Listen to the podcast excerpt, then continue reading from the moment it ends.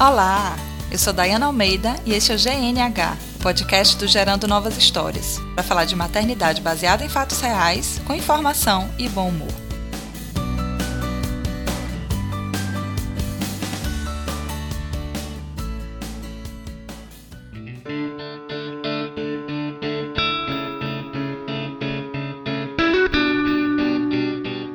Olá!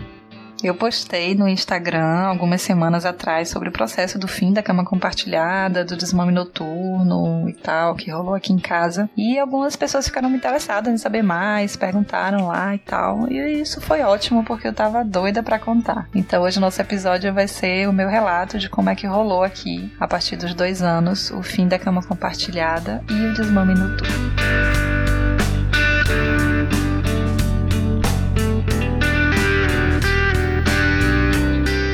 Antes de começar a contar como é que aconteceu, eu preciso dizer que existem algumas especificidades no nosso caso, né? Cada caso vai ser um e a gente tem algumas peculiaridades, que é que assim, eu já saí de casa desde os sete meses, eu voltei a trabalhar então, a amamentação já tinha uma restrição, não era mais livre demanda. Eu já tinha também cortado durante as refeições e logo antes das refeições, então já estava já tava restrita aqui a amamentação. E antes de dormir, ela mamava, mas eu já estava tirando antes dela pegar no sono, por conta daquela coisa do ciclo do sono. Eu queria que ela aprendesse a voltar a dormir sozinha, sem necessidade da amamentação. Mas sempre que ela acordava à noite, eu ainda amamentava, chegava do trabalho, ela mamava bastante Assim que acordava, ela mamava muito. Então, isso era uma coisa, né? Essa restrição das mamadas. Uma outra coisa é que ela já tomava outro leite, já falei aqui algumas vezes. Então, já estava acostumada com outro leite. Depois dos dois anos também, já há uma compreensão verbal maior. Então, eu acho que isso foi uma coisa legal. Ela já fala tudo e ela, né, entende tudo. Então, isso eu acho que é uma característica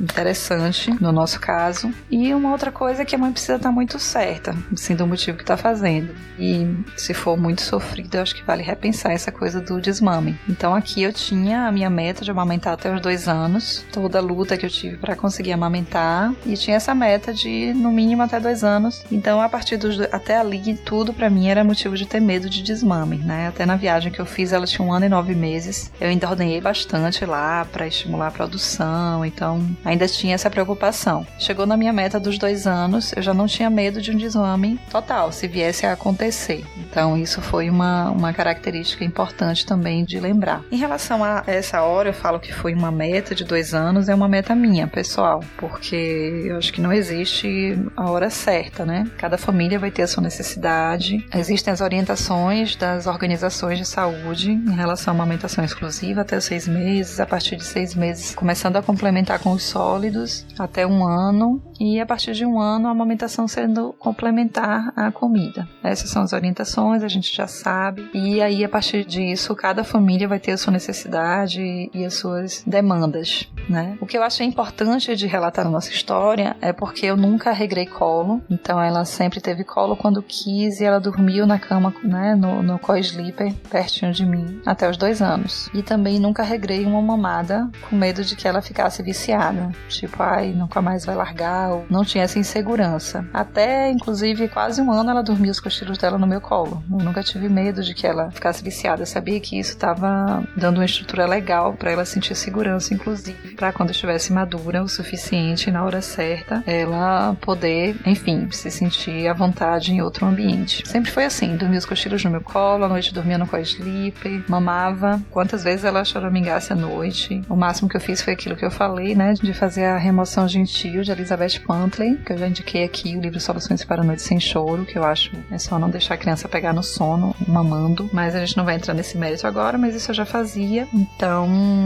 mesmo já aprendendo a voltar a dormir sem peito, ela ainda chamava várias vezes à noite sempre mamou. Mas eu tinha, como eu já falei, uma meta minha, uma coisa minha, de que os dois anos seria como início de um estado de prontidão para essa mudança de, principalmente para mudança para o quarto dela, né? Eu não imaginava ela chegando, sei lá, aos 5, 6 anos na minha cama. Não era esse meu objetivo, então eu achava que com dois anos ela já estaria madura para ir começar essa transição para o quarto dela. E eu também comecei a sentir falta do meu quarto. Eu acho assim que com dois anos ela já sabendo falar, já podendo chamar, levantar, sair do quarto é, e me procurar no meu quarto, se fosse o caso. E também ela já sabendo ser frustrada, mais ou menos, e já aprendendo a dormir. Ela já estava gostando de dormir. Quando ela já ouvia algum barulho, ela não acordava com qualquer coisa, ela já acordava assim, voltava a dormir, porque ela queria voltar a dormir. Então eu imaginei que esse seria o momento ideal de começar a proporcionar a ela essa possibilidade de ir outro quarto. Aconteceu uma coisa também que um mês antes do aniversário, o pai precisou fazer uma viagem, a gente passou vários dias sozinhas na cama. Então eu aproveitei esse período e comecei a ensaiar essa transição. Eu dormia no lugar dele, colocava um monte de travesseiros no meio da cama e ela dormia no berço. Ela acordava, me chamava, mas eu senti que ela começou a dormir mais. Ou então eu não percebia quando ela choramingava e aí eu não acordava ela dando peito. Então no aniversário de dois anos, já de noite,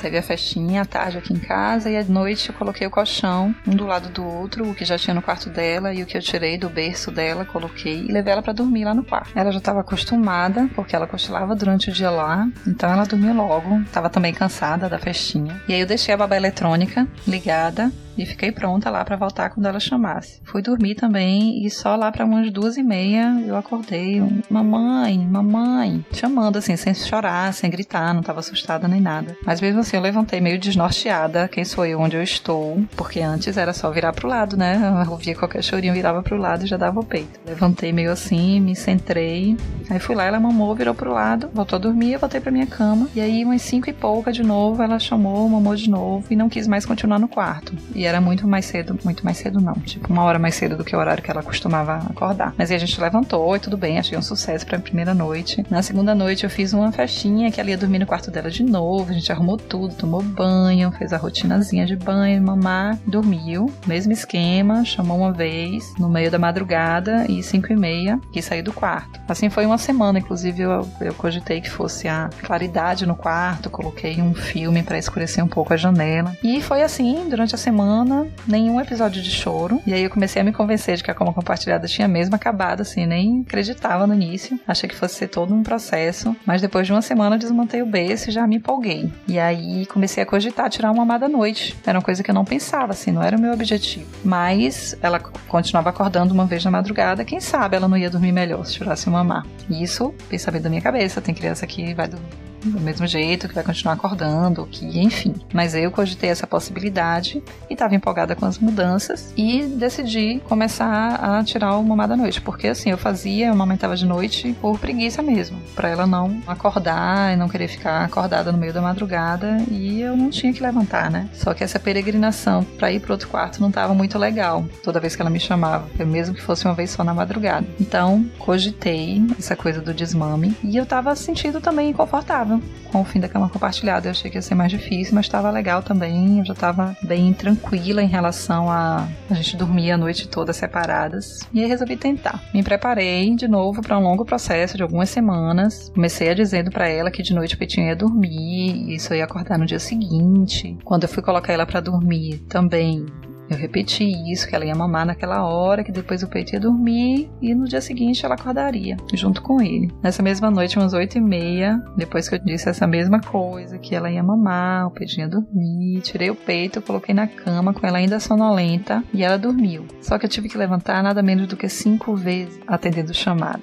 Ela não insistia para mamar, ela só insistia um pouco da primeira vez, mas eu falei que o peitinho estava dormindo e na última vez também, umas 5 horas, ela insistiu mais. Mas nas outras vezes, ela voltava a dormir, mesmo sem mamar. Da última vez eu até ofereci água, para ver se ela queria, mas ela rejeitou e nunca aceitou água à noite. Das outras vezes, como ela aceitava ser ninada, muito rapidamente, eu também achei que foi um sucesso, assim, essa primeira noite por ela não ter insistido, por não ter tido choro. A peregrinação de cinco vezes foi bem, bem difícil, mas é, foi muito mais fácil do que eu vi ela chorando e negar o peito. Então eu achei que foi bem legal essa primeira noite que aconteceu, né? Nossa primeira tentativa. E aí, quando ela acordou nessa primeira noite, eu lembro que já era mais de sete horas, assim, porque a noite foi bem agitada. Ela pediu para mamar quando eu cheguei, sete horas que ela me chamou. Aí eu fiz uma festa, que o peitinho tinha acordado, que ela ia poder mamar, e deitei do lado dela, tirei o peito. Ela segurou assim com as duas mãos, olhou para ele: Bom dia, peitinho. Ai, gente, eu não aguentei com aquilo. Mas enfim, e aí, claro, fui analisar à noite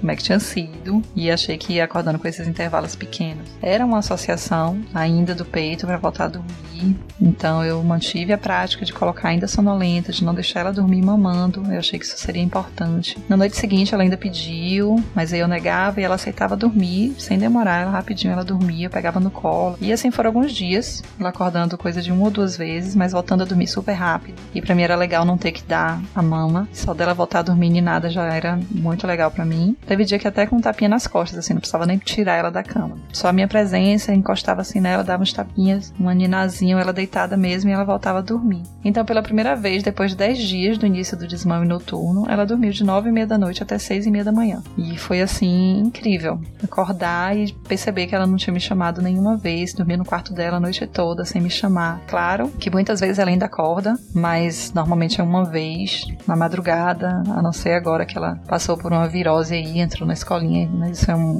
um, outro episódio. Mas, tirando essas, essas questões, Teve o último dente também que já nasceu, graças a Deus. Dentição completa, isso é motivo de comemoração. Então, depois daí, várias outras vezes ela dormiu já a noite toda. Para mim foi um, um, sucesso, assim. Eu estava preparada para um processo longo, porque eu estava disposta a acompanhar ela. É muito mais rápido, talvez, um desmame quando tem uma outra pessoa de confiança da criança, uma outra figura de apego também, que vá aniná-la, que vá acalmá-la para ela voltar a dormir quando está se fazendo desmame noturno. Mas eu estava disposta a fazer esse processo com ela, mesmo que fosse mais demorado. Então eu estava mesmo preparada para isso. Mas foi tranquilo, não teve choro. A gente nunca imaginei, mas em menos de um mês a gente estava dormindo separadas, cada uma no seu quarto, e ela voltando a dormir, só com tapinha nas costas. Então foi incrível. Desde esse período também ela passou a frequentar né, a escolinha, a adaptação foi tranquila também. E essa fase que ela ficou com essa virose foi bem difícil, assim, foi a fase mais difícil, porque ela pediu mais o peito. Realmente ela estava doente e eu tive que negar o peito. E aí comentei um dos grupos que eu participo com outras mães, e aí uma amiga meio que me acordou para um fato que eu não estava atentando de que iria mesmo chegar essa hora, em algum momento, que ela ia ter que ser consolada fora do peito, que ela não estava abandonada. Tanto é que nas noites Teve umas duas noites que eu dormi sentada com ela no colo, porque ela tava nariz obstruído. Neguei o peito, sim, ela pediu, ela insistia um pouco mais, mas ela dormiu sem mamar, abraçadinha, sentada no meu colo. E é isso, passamos por essa fase difícil e eu tô super orgulhosa da minha maturidade, porque eu achei que eu ia sofrer muito. A gente era muito colada em relação ao sono, como eu falei, em relação à alimentação. Mas eu tô super feliz. A gente tá concluindo as fases, né? A gente tá mudando de fases no nosso tempo, com respeito ao tempo da gente, observando processo dela também. E tô muito feliz também por ter aproveitado o quanto eu pude. Eu podia ter ficado insegura, eu podia ter ouvido as pessoas que diziam que ia, ia estragar, que ela não ia querer mais sair do colo. Tive que ouvir muito isso, mas ainda bem que eu aproveitei o quanto eu pude. Sinto saudade algumas vezes de dormir juntinha. E aí eu fico com medo de estragar o processo, eu não vou mentir. Às vezes eu evito. Já aconteceu também dela demandar mais e eu acabar dormindo no quarto. Eu percebi que ela não estava ficando, eu tentava ninar, ela não ficava. E aí eu dormia com ela no quarto dela, acordava toda quebrada, mas tudo bem. E tô curtindo meu quarto também, poder fazer barulho depois da, da hora que ela dormia, poder arrumar de novo o quarto sem o berço. Eu postei no, no Instagram também o dia que eu coloquei um criado mudo de novo, gente. Aquilo de novo era ter a minha individualidade, era ter ali um livro na cabeceira, sabe? Então eu tava sentindo falta de ter isso. Tô curtindo muito. Em relação ao desmame, durante o dia, ela ainda mama quando ela acorda. Algumas vezes ela acorda e não se lembra, mas ela ainda mama. Normalmente quando acorda, aí eu saio para trabalhar, quando eu volto ela mama de novo e mama antes de dormir continua meio que já vinha com esse ritmo, mas eu percebo que ela não tá mais tão interessada assim no peito, ela já tá interessada por outras coisas, gosta muito de brincar, já começa a brincar sozinha, tá numa outra fase. Eu acredito que o desmame vai acontecer também gradualmente. Por enquanto ainda tá tá legal para mim, ela também não tá demonstrando que quer abrir mão disso, mas eu acho que vai ser bem tranquilo também. E eu pretendo voltar aqui para contar para vocês depois como é que isso aconteceu.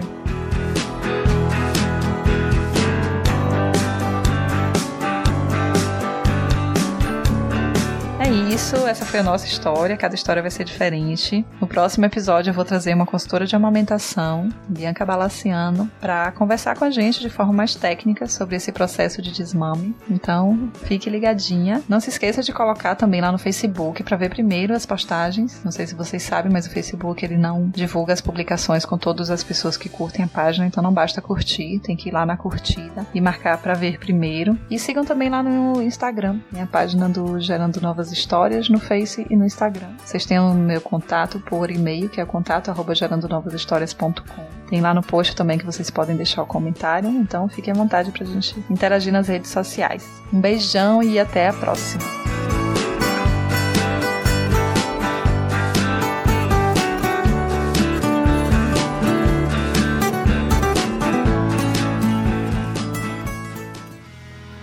mais um produto com a edição do Senhor A.